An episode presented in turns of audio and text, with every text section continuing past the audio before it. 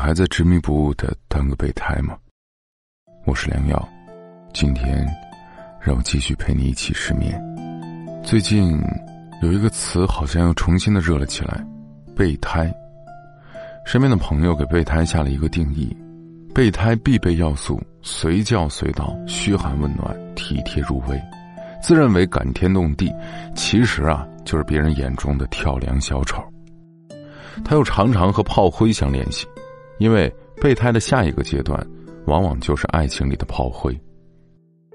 世界上有三种东西是掩藏不了的：贫穷、咳嗽和爱。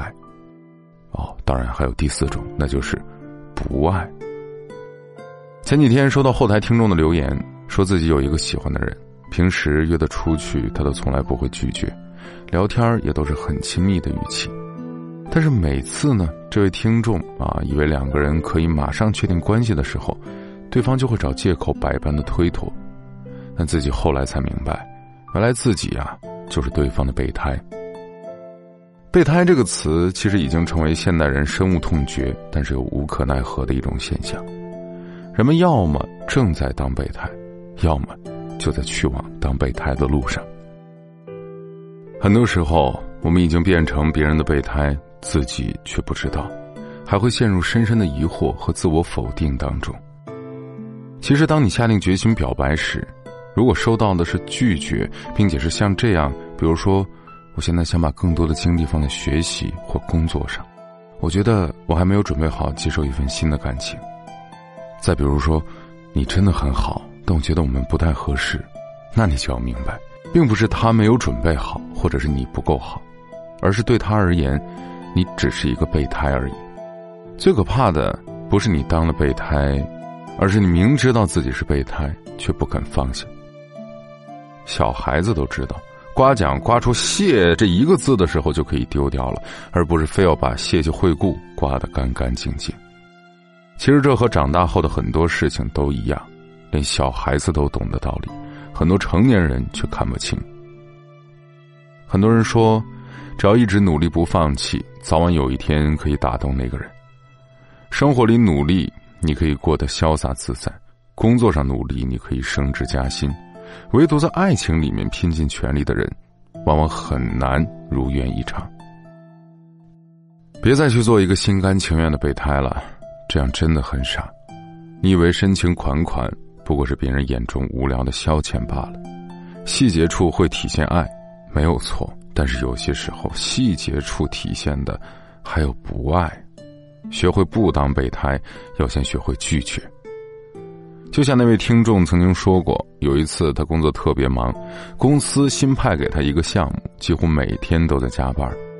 但是当对方微信和他说自己心情不好，希望听众可以去陪他看电影的时候，他还是义无反顾的放下了手里的工作，陪他看了一场电影。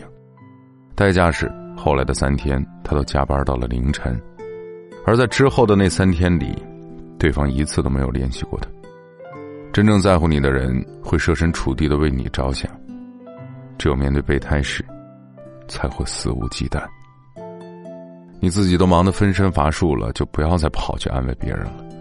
真的喜欢你的人不会因为你的一次拒绝而伤心难过，而把你当备胎的人，其实根本就不缺人陪。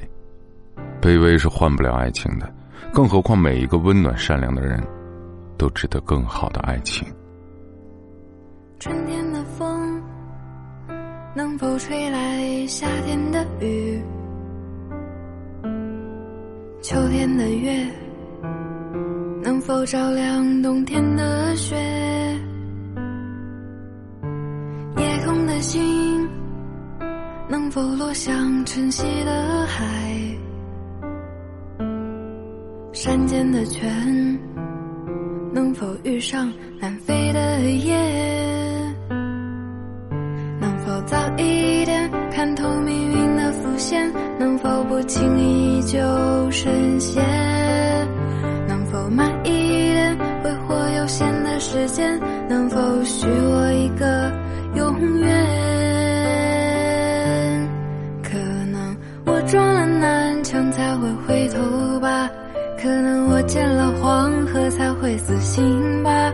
可能我偏要一条路走到黑吧。可能我还没遇见那个他吧。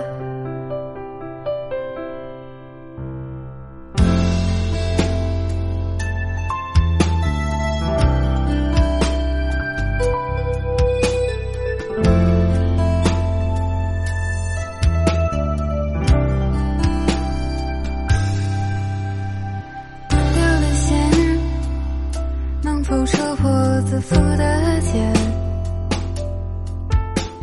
熄灭的火，能否烧光残留的念？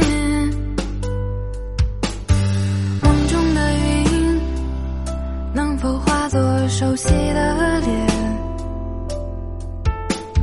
前世的劫，能否换来今生的缘？点相信年少的誓言？能否不轻易说再见？能否慢一点感受岁月的缱绻？能否许我一次成全？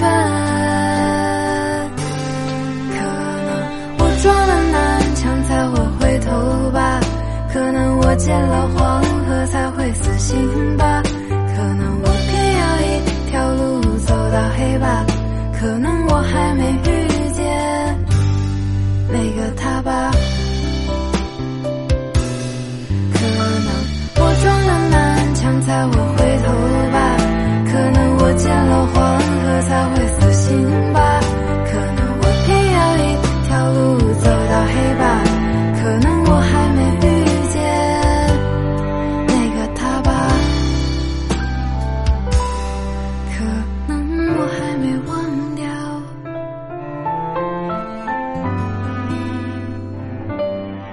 那个他吧。